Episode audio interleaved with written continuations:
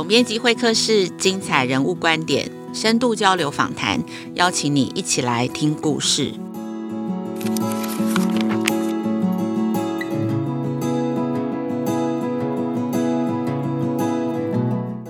大家好，我是雅慧。今天这一集总编辑会客室要跟大家谈一个教育的关键字哦。大概在这一年哦，若是大家关心呃国中小教育，或者是说你有小孩啊，或是你在国中小任教的话，你一定都一直听到这一个关键字，也就是双语教育。然后最特别的是哦，就是双语教育，以前我们都觉得是一些精英的私校啊才会有的这些呃课程的规划。那但是最特别的是，呃，在台湾公立学校在这一两年当中，有非常多的类似的课程或者是实验教育的计划。那我自己记得，我听过同事对于这呃双语教育有一个很传神的形容，就是同事曾经说英语。还有长高这两件事情是父母永恒的关心，就是父母就非常关心孩子会不会长高，英语能力是不是很好。那其实我听了是很心有戚戚焉哦。我觉得台湾的爸爸妈妈对于投资孩子的英语能力，在超前部署的这个部分呢，是不遗余力的。那行政院它呃在几年前颁布了双语国家政策，教育部也推动国际教育的中小学国际教育白皮书。去年一月哦，亲子天下的封面故事是公校的双语国际教育启动。我们做了一个很全面的调查，我们看到在一零八学年哦，全台湾有超过三百所公立的中小学在推双语课程。然后，呃，在高中也有很多学校推特色课程啊，有这种国际先修课程啊、IB 课程啊、双联学位啊等等，好多好多。那但是，呃，国际教育、双语教育还有英语学习，其实都是不一样的教育目标，也会有不一样的课程的内容的设计。那但是，我想共同的期待啊，都是希望我们的下一代、我们的孩子，未来在这个。国际的社会中，跟国际的这个就业的这个舞台上，他们可以更容易的连接。他们会有更好的工作跟更好的生活能力哦。那所以到底这个双语教育在现在台湾是怎么样的发展？然后对于教育现场，对于中小学的学习或是教养上，又会带来什么样的挑战？那今天很开心，我们现场来到两位很资深的老师，可以为我们分享他们宝贵的经验。好，今天来的两位老师，第一位是康桥国际学校秀冈校区中学部的教务主任吴慧晶老师，Hello，大家好，我是慧晶老师。慧晶老师好哦，慧晶老师他是在呃康桥的秀冈校区，有专门是负责呃康桥学生的国内的升学辅导的这个呃事务哦。好，那第二位也在我们今天现场的是康桥国际学校秀冈校区学习中心主任周德珍周主任，Hello，大家好。周主任呢，他听起来叫做学习中心主任哦，是。可是事实上，他的业务是呃专门在辅导康桥，每年有两百多位呃这个高中毕业生到国外去升学的各式各样的辅导跟协助。那刚刚有稍稍跟主任聊过，他们去的地方从美国到澳洲到英国，嗯、然后甚至呃新加坡、香港、日本也有，对，对，都是老师会辅导的这个。呃，学生哦，所以经验也是很丰富。那今天很开心，我们要跟两位老师请教呃很多相关的问题。那首先第一个问题，我想切入的就是关于一零八课纲哦，因为一零八课纲上路以后，其实在升大学的选材的方式有很大的改变，然后高中的课程有很大的改变，然后像呃大家很关心的这些关键字啊，学习历程档案啊，素养考题啊，自主学习，其实都改变了我们教育现场很多的事情哦。所以我想要请问。那个呃吴老师，您的观察，你专门在负责要帮学生做升学辅导，面对这样子的改变，你自己觉得你在现场的观察，你觉得哪些是最大最重要的改变？其实我觉得最大最重要的改变是，学生必须要很提前的就发现到自己将来想要走的志向跟规划，嗯，然后呃去做大学的选择，嗯，因为在这一波新课纲之下，尤其今年高二的学生，他是属于新课纲的第一届，那相信就是父母亲或者是孩子自己本身，其实对于这么多的资讯庞杂过来也是非常担心的。但是如果我们仔细的去看整个一零八课纲的精神，它其实最终的就是要发展孩子。子将来在毕业之后，还是能够持续保持学习的热忱。对，那能够持续保持学习的热忱，很重要的是，他必须在他成长的这个历程当中，他能够找到他的动机，然后能够去做他自己喜欢的事情。所以最大的变革应该是这样子，在我们那个时代里头，很可能是我们只要专心做好一件事情，把书给读好，等到分数出来之后，再做选填志愿的选择就好了。但是新课纲的考招变动之下，他让孩子必须要从小的时候就知道他自己需要什么，在学校非常多的课程当中，他必须要选择他能够喜欢的，他愿意去尝试的，临到他到将来大学的一个志愿去做选择。那这样子的话，可能这是新课纲跟以往的一个比较不一样的部分。那在高中现场，事实上对于高中老师最大的变动就是，我们大幅降低了必修的一个学分，对，增加了选修的学分。那增加选修学分这个部分，就会关系到，就是每一个学校里头，它的一个课程的能量有多少，它能够给孩子多大的一个选择。因为现在孩子在进入高中之前，他必须先了解这一间高中能够提供什么样的东西给他，然后去做高中的选择。所以这是第一个部分。第二个部分是在高中端，我们会更看重孩子在选课之前的所有的咨询。嗯，那让孩子能够定位清楚，嗯，然后按照自己的路去发展，嗯，拿着他自己手上专属于他自己的地图。嗯，OK，我帮老师总结一下。所以老师刚刚特别提醒是说，一零八课纲它改变最大的就是学生必须要更早就去想说，我大学可能对什么有兴趣，可能选什么科系。因为以前我们只要反正呃大学考试的时候看分数。再来摊牌就好了。可是他们现在可能国中开始要先布局，去想我要选什么高中，这高中会开什么课，是开什么样的选修课，是是符合我的我的兴趣，是。然后到了高中以后，又要提早去想，说我高一开始就要选修了，我要修什么样的课，这样子。所以他一切都就是关于这个生涯或是大学的这件事情。好像就要更早开始想，而不是只是把考试考好这样。是，或许我们必须要更早，在孩子小的时候，父母亲必须要陪同去观察他的天。天赋在哪里？他的优势在哪里？因为有另外一个比较大的变革是，现在在学测成绩上面的参采，事实上最多也不会超过百分之五十。对，有另外百分之五十是要看参采呃学习历程这一块它的多元表现而来。那在学测的一个呃准备上面，也再不是以前我们每一科都必须要非常的优异。嗯，他可以选择孩子自己选择他将来大学校系需要的，以及他的优势去。去做发展，嗯，我想这些都是很大的不同，跟过往就是要更认识自己哦，花很多时间。那周主任负责的是这个海外升学的部分哦，我想在过去一年也很挑战哦，是因为疫情的关系，我相信打破了很多人要去海外的计划，对不对？嗯，那我不晓得那个主任可不可以跟我们观察一下，就是分享您的观察，就是去年一年，你觉得这个疫情对于这种国外升学带来最大的改变会是什么？这样。是，其实呃，去年疫情开始的时候，我们学生基本上都已经把呃申请书都丢出去了。嗯，所以呃，去年到今年的整个演变的过程呢，是对去年的同学已经申请上学校了，就是变成没有办法出国念书。哦、所以我们目前有几种的同学哈，就是刚刚去年毕业的同学，有少部分刚好可以出国念书的哈。嗯、我们目前有几个同学还是呃真的在美国正在就读大学。学，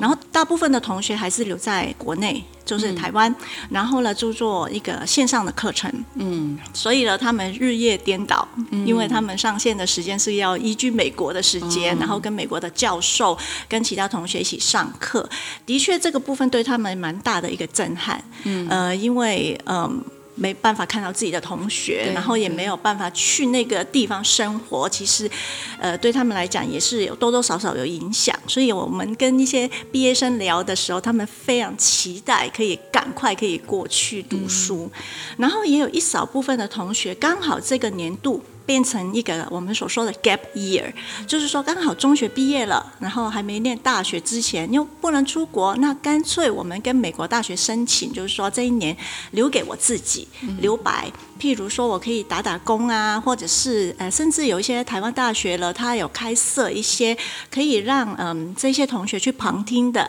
呃，不管学分有没有承认哈，学生也是可以继继续保持他学习的一个呃时间哈，不要说这一年就是空出来。不过我们所说的这个 gap year 在国外非常风行啊，嗯，就是很多学生十八岁毕业嘛，他们就觉得我已经长大了，那我可能可以就是。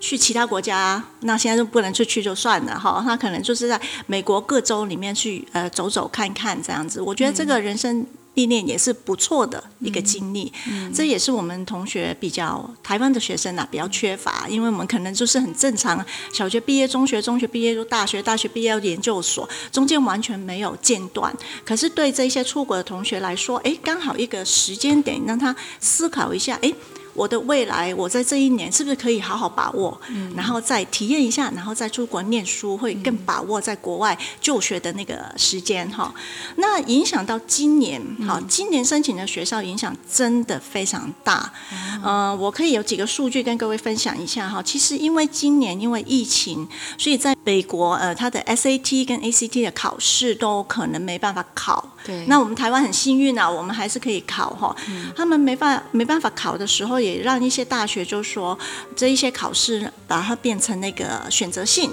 可以参考，就降低了。对，所以变成很多很多美国的同学，他根本没有考 SAT、ACT，因为说真的费用也蛮高的。对，他们没有考，可是就变成他有机会了，可以申请。很好的学校跟一般的学校，所以变成呃大量的学生哈，可能我本来准备念大学的，可能申请五到八所，嗯、可是呢，很多学生现在就申请十到十五所，甚至二十所，所以变成竞争就变成很大，嗯、非常大。那我以哈佛大学哈，哈佛大学来说，去年是只有四万多人来申请他们学校。嗯可是今年有五万七千多人哇所以去年的它的门槛就是原本那个学呃，就是我们看的那个笔纸笔测验的拿掉了，嗯嗯，所以反而门槛松开了。对，因为大部分申请国外大学比较特别，就是它不是只有看一个成绩嘛，对它要看你校内的成绩，然后如果有参参照刚刚说的 ACT、SAT 考试的话，还有你一些课课外活动，那如果拿掉一块了，就变成你校内的成绩就变得非常重要，所以。同学不管在美国或在海外的同学，都以校内的成绩去申请，所以变成申请的量大很多。那今年是五万七千多人，多了一万多人。那去年的录取率是四点九趴，今年只有三点四趴，所以毕竟影响真的非常非常大。嗯，所以其实对今年我们同学来讲是一个蛮战战兢兢的。然后现在已经开盘呢，大部分的学校也开了，开就是录取了。然后我们的学生还是。建议学生就是照着我们准备出国就学的一个流程哦，哈、嗯，就是，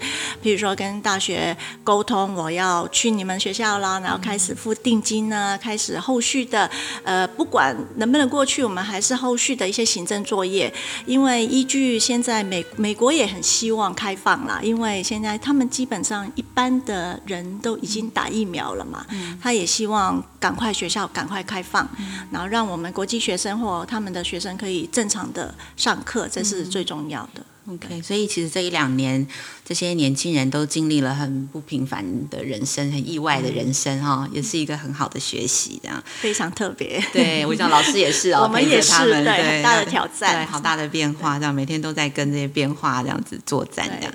OK，好，那呃，我想在这一两年哦，我刚刚其实开场就讲了，就是这个双语学校是个关键字哦，而且功效都在推，然后而且你你会看到，其实家长的反应是很热烈的，就是这些学校推。出这个其实对于招生什么事都很有正面的影响。那我们就听到好多新的名词啊，什么公校要推这个 IB 的课程啊，双联学位啊，或是推这个双语的实验教育等等。那我想，呃，因为两位呃老师在这个康桥国际学校，它本身就是在做这个国际教育的先驱嘛，走得比较前面。你们怎么看这样的趋势？你们会给想要做呃这样子教育选择的家长跟老师，你们会给他们什么样的建议？这样子。好啊，其实呃，我觉得双语双联哈，其实很不一样的。然后先讲一下，我们学校也是一个 IB 的学校。是。那当初申请申请 IB 国际文凭认证，的确是蛮大的、蛮艰苦的一条路啦。因为、嗯、呃，从申请到真正拿到它的认证，要至少两年的时间。然后两年当中，必须要呃。准备非常多的文件，然后跟国外的呃负责的机构来做一个联系，然后他会安排一个呃呃 counselor，就是。顾问协助我们，我们有任何的问题，或者是我们有任何的呃文件出来，都要经过他，而且他会来到我们学校一个合适的部分，哈，考核的部分。然后我们的老师，我们所有的课程都要做好的准备。所以这个 IB 的课程不单是一个经费上面的呃成本非常高哈，也要我花非常多的时间跟人力去用心的了解这个课程哈。我都常跟我的同事开玩笑，之前准备 IB 真的是好像。在读一个硕士学位，嗯、因为他所需，连我自己对，连我自己也是，因为要了解整个系统，嗯，整个 program 的内容的话，其实的确是花蛮蛮多的精神。可是学完之后觉得，哎，这个真的是很棒棒的一个系统哈。目前在台湾 IB 的学校总共有十间，哈，其中两间是呃。我们所说的公立学校，然后他刚刚拿到，刚刚通过，那还没开始招生，那这也是对他们一条比较艰苦的路啊，因为毕竟 IB 的课程都是呃。以英文授课为主，他要找到合格的老师，培养合格的老师，也要开足够的课程给学生，也是一个很大的挑战。可是说真的，我觉得这个是很乐见的一个市场哈，因为越多的选择给家长，家长就就会有选择性。嗯，可是家长在什么的什么样的情况之下选择，就是了解他自己的孩子。对，所以所以不管什么 IB 啊，我们也是 AP 课程啊，不管跟美国。或跟加拿大跟哪一国的双联课程都不是问题，都是好的现象。最重要就是一定要了解我们的孩子他到底适不适合这种课程。拿到双联制，譬如说双联的意思就是说，他可能在台湾的某所高中毕业，可是他其中有几个课程是从美国或英国函授，或者是直接过去，或者是用线上课程学学完之后，一定的规格标准之后，他就可以拿到台湾学校的。毕业证书跟那所学校高中哈，美国或英国或加拿大高中的学校的毕业证书，拿到毕业证书对于申请有没有帮助？呃，也许有，可是申请国外大学有没有帮助？对，也许有，可是还是、哦、也许有啊。我这样讲是最重要是他的成绩哦，他的各科的表现，不是有证书就就就就加分了。不是的，是 OK，好，当然还是会有，嗯，你还是学过国际课程，可能国外的大学就说，嗯，这个学生也可以考虑。可是不管怎么样，他还是看你在高中那三三年，好，美国是看四年，就是九十、十一、十二年级，哈。那一般其他国家都看三年的高中的成绩。其实你说什么课程？他连台湾本土，我们中学部的孩子也可以申请国外大学啊。嗯、他以他在中学部里面的课程的成绩，嗯，就可以申请了。嗯，只要校内的成绩跟他修的课程是符合他以后未来要读的，嗯、其实这个就是最重要的考虑。Okay, 好，那我就想问那个吴吴主任，就是刚刚你也一直提醒，就是说。呃，最重要的关键真的是要认识自己。那刚刚周主任提醒也非常关键，就是双联课程、IB 课程都很好，可是重点是 适不适合小孩。是那老师到底我们怎么知道适不适合小孩呢？嗯、就是到底怎么观察？老师可，以提供一些建议的。首先，我觉得家长在这么多的资讯底下，一定要先确认自己要的是什么。嗯、就像你刚开始说的。双语教育其实并不等同于英语教学。对。那另外一个部分就是在 IB 它所追求的这些课程目标上面，嗯、事实上我们可以回过头来看一下，就是现在在一零八之下，嗯、事实上它的模式其实是很相似的。那在这样子的一个是它的模式其实是非常相似的。那他希望老师能够从平量上面去做更更动，去做改变。那所以我们的考题跟以前也不太一样了。嗯、那他希望学生在整个学习的历程当中有更多的一个实作产出，有更多的自我发现。嗯、我想这也是 IB 精神里头很重要的。嗯、所以当家长在面对好多 IB 学校啦，或者是说双语实验教育的时候，嗯、我想家长通常都会陷入一种焦虑当中。嗯、那这时候只要回头过来，就像刚刚德珍主任讲的，先清楚知道孩子。要的是什么？你自己要的是什么？我们的家庭需要的是什么？然后再去做选择，可能就会在这一波的一些很大量的资讯当中，自己的心能够安定一点点。那假设我就是希望我小孩英文好，嗯，那我该做什么选择？如果希望小孩英文好的话，嗯、那我们就回过头来讲英文好这件事情。嗯、其实我常常跟家长讲，我们在这个时代里头，我们培养孩子的英文能力，我们最重要的是扩大他的选择权。我常常很喜欢用一个比喻来跟孩子还有家长说：假设我们现在想象中文是我的一项能力的话，嗯、那它是我一边的翅膀。嗯、那英文的能力，它就是我另外一边的翅膀。嗯、那当我把这一对翅膀给扬起来的时候，嗯、那当我准备好我想要飞了，嗯、我就随时可以飞出去。嗯、我觉得这其实是一刚开始我们先确定，就是说我们到底要把英文当作是一门学科，嗯、还是它是一个能力的培养？嗯、当你把它当作是一个学科的时候，那你就会追逐着会考或者是学测的目标去。对。可当你把它当做是一个能力的养成，嗯、你把它当成是一把钥匙。可以打开国际化的门的时候，哲学啊，那它就会是能力的培养。那能力的培养，它可能就会来自于必须要一个文化的进入，又或者是说，他长期的大量的必须有很大量的阅读。嗯，他透过这些东西去发掘世界，因为知识太多了，我们学不完，不管中文或英文都是。嗯，但是如果孩子有这样子的一个工具，他培养这样子的能力，他可以透过。他自己的能力去学习，他可以发现这个世界的宽广。嗯、那我觉得双语教育这件事情，其实在政府推动的一个政策之下，嗯、他最期待的是国际化。嗯，那什么是国际化？嗯，就一刚开始讲的，就是不会只有英文好才是国际化。对，我觉得国际化是一个视野。视野。对。对，那我们如何让孩子能够看到那个视野？嗯、就代表我们必须在他这个从小时候的阶段，嗯、到他甚至可能十八岁。我们必须要给他多一点点的舞台，去试探、去观看、嗯、去观看整个世界。嗯，那我觉得可能才会是逐步培养到那个国际化。嗯，对，所以其实我因为我自己也是一个妈妈，我的小孩五年级，嗯，我常常在想说，到底要给他什么？嗯，是很多的知识吗？嗯、还是能力，嗯、让他能够有那个动机打开整个世界？嗯，我觉得可能是后者。呃，我身为一个妈妈，我比较希望能够带给孩子的，嗯，就是必须要。持续学习嘛，哈，嗯，那我接下来的问题就是也会想要请教两位在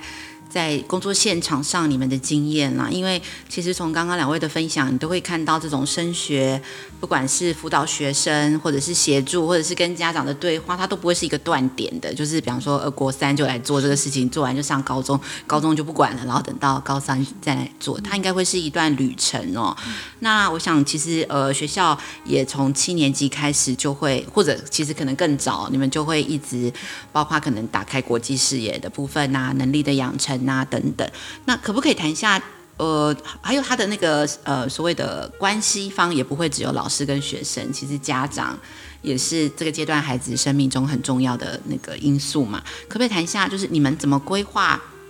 这样子的一套旅程？然后为什么这样子规划？那他对学生的帮助会是什么？那呃，因为事实上我们觉得啦，因为我们学校是一所完全中学，嗯，那不管是他选择的是国际教育的，或者是呃只呃只在我们国内的，他都是一所完全中学。嗯、那完全中学很有趣的是，他的孩子是从国一到高三，嗯、所以也是一个完整的六个年段。那我们就会在中学这边，我们就会把孩子的三个呃这六个年段大概区分成三个阶段。我们也可以把它当做是低年级、中年级跟高年级的概念。那以七八年级的小孩进来的话，事实上他才刚脱离小学阶段，所以呢，我们的目标主要是在让他能够多元的去做探索。他会有一些他小学时期的一个兴趣，或者是他本身呃的一个嗜好。或者是说他能力展现的地方。那我们觉得在过往的升学压力之下，很可惜的是，升上中学他可能为了某一只为了一件事情，他就必须舍弃他从小喜欢的事情。那升上中学之后，我们这边目前的做法是，我们提供比较多元的课程，那包含课后的活动、寒暑期的规划，或者是课内的一些试探，然后让学生在比较多的选择当中，去不断的确认他自己究竟喜欢什么，想要什么。等到七八年级慢慢有了方向之后，透过升学辅导老师的引导，然后在九年级我们慢慢的定向发展，因为这时候我们会慢慢引导孩子在国内外大学科系上面的一个确认，因为当孩子太小的时候，你跟他讲很远的东西，事实上是他比较不能够了解的。可是慢慢的随着他长大了，我们再把科系的概念带进来，让孩子能够确认。嗯、那在这边协助他定向发展，我们会经过一对一的物谈，很清楚的知道说每一个孩子他可能天赋在哪里，然后会建议他，也会指导他在大学端升学的时候可能需要什么样的东西，在他的优势上面引导他去做培养。优势。在优优势上培养，因为呃，在优势上培养，孩子才会做得开心，他才会做得有兴趣，他才会做得很好，主要是他的动机。那另外的话，从优势上做培养，让孩子觉得自己可以，自己嗯能够做到，也会带动他其他原本不擅长的部分，他会愿意去挑战。我觉得在这个比较无动力的时代里头，你启发他内在的那个发电机，其实是蛮重要的。那等到到了十一年级的时候，十年级、十一年级的时候，慢慢的他必须要去。还是要面对不管国内外的一个升学准备，嗯、这时候除了升学老师持续的陪伴他之外，在学校的一个考试上面也会做一些规划跟安排，这是属于我们对学生的部分。嗯、那我觉得家长在整个孩子的一个成长过程当中。包含生涯选择的时候是非常重要的他人，嗯、所以家长这一块在我们学校里头，我们会很重视跟家长的互动。嗯、事实上，不管是国内外好多好多的教育讯息而来，那家长其实每天都非常忙碌了，嗯、他还要面对青春期的孩子，嗯、所以这时候家长其实也是很需要陪伴的。我们陪伴的不只是学生，嗯、其实还有父母亲。嗯、很多父母亲是第一次当父母，对，第一次遇到新课纲，第一次遇到国。国内外升学，他会紧张。那我们能够协助的是，因为我们长期在这个领域当中。我们有比较多的讯息，嗯、我们有比较多的架构，嗯、我们可以定期定量的跟家长分享。嗯、所以从孩子进来学校里头，我们基本上每个学期都一定会有固定的家长座谈会。嗯、有些时候慢慢的到后边也变成是朋友了，因为我们非常了解孩子，他也关心孩子，嗯、那会是很重要的教育合伙人。嗯、那我觉得很有趣的是，在家呃学生做生涯定向选择的时候，这时候家长也会进来跟。升学辅导老师晤谈，那老师事实上就必须要当做一个桥梁，他必须去媒合家长的期待、学生。学生的兴趣，还有目前真实的状态，我们到底可以给孩子什么样的选择？所以我觉得很有趣的一件事情是，我们陪伴学生，我们也陪伴家长，我觉得这蛮有趣的。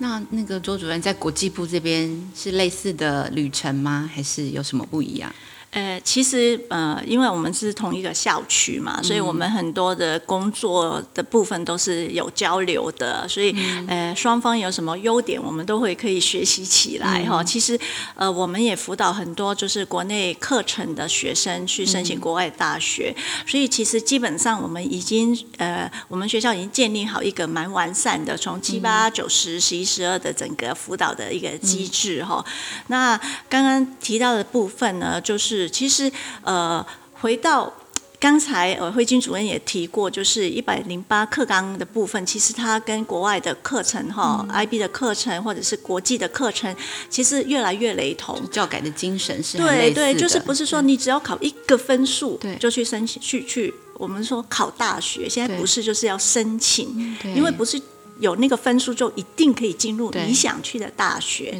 所以呢，其实，在几年当中。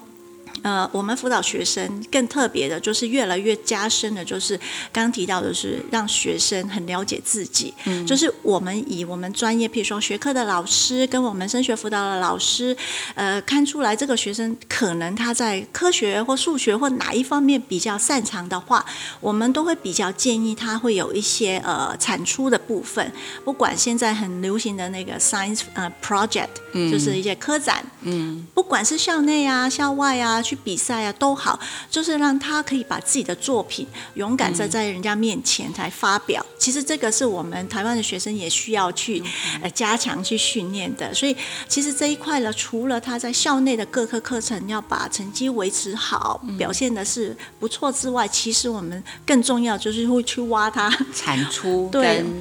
跟呈现这样对，挖他的兴趣，产出他，因为很多学生都说哦，我这个有兴趣，有一点，那个好像也有一点，那到底你你比较擅长是哪一方面？我们就会给他一些刺激，嗯、然后带他不管去观摩人家，或去试试看，去比赛，去呈现。我觉得这是我们就是这几年当中很努力的去去做的。譬如说，我们部门也有做奥林匹亚的课程，针对比较呃。各科比较精英的学生，可能希望再发展一下他们深更深层的那个、那个、那个相关的那个能力哈，所以这个部分我们也会呃协助学生。所以我觉得呃我们的工作其实蛮难的，有一部分就是说每个孩子虽然都很独特，就是你要。把他的东西要挖出来，嗯、要找出来。对，其实这是蛮挑战的哦。所以我最后一个问题也想要问，就是两位老师都有很多的这种升学辅导的经验啊。刚刚其实老师讲的也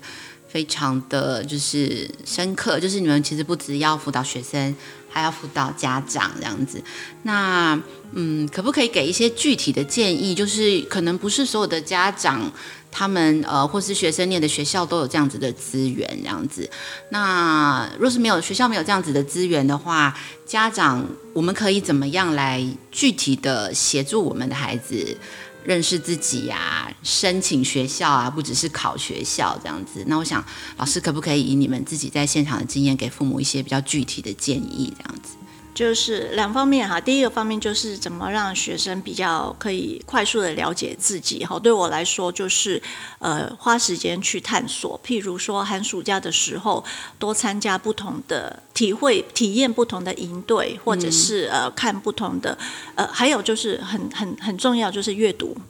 因为阅读是最不用钱的，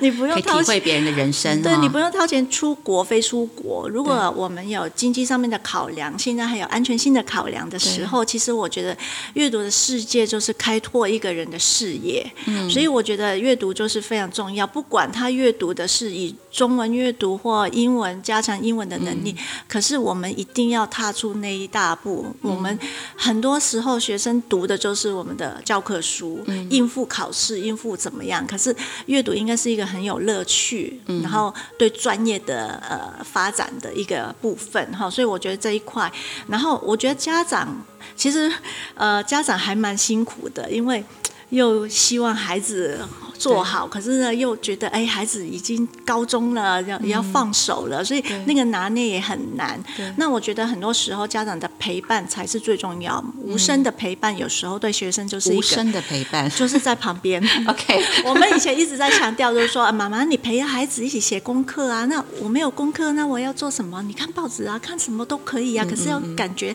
你坐在他旁边，不是监视着他，关起来，就不要监视着他这样子。可是就关心，可是。可能，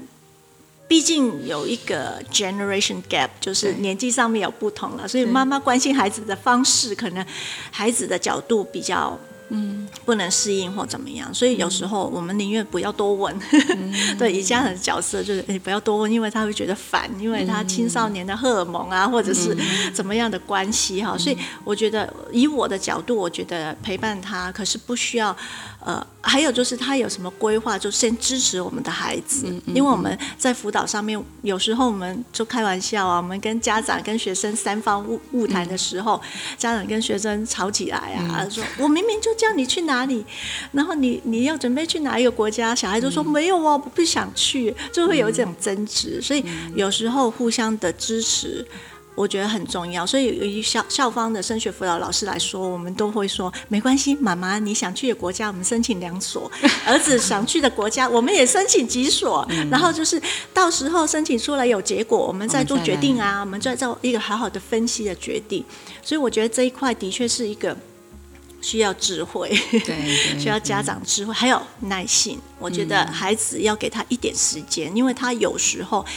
前一个月跟你说这个，后一个月要改变，嗯、所以家长要懂怎么询问孩子，你这个改变的原因是什么啊？因为你看到你有上网做功课嘛，我们都推荐学生哈，因为我们都说现在。呃，可能未来越来越多的工作，我们现在都没有，嗯、所以小孩子碰到这个全新的一个世界。那学生现在还有以现在大学的科系跟我们以前念的科系又不一样，所以我们都建议孩子你们自己做功课，去去看你想去念的大学里面的科系有什么样的名称，你们要念的什么呃 subject，我们说哈要念什么课，那你觉得诶你有兴趣的，你就可以去试着申请这样子，所以。我我觉得很大的一个部分就是需要那个智慧来讲呢，就是忍耐的部分也是有、嗯、有一定的程度要在里面，错对，非常珍贵的互相尊重，非常宝宝贵的这个经验谈啊，看过无数个那个争执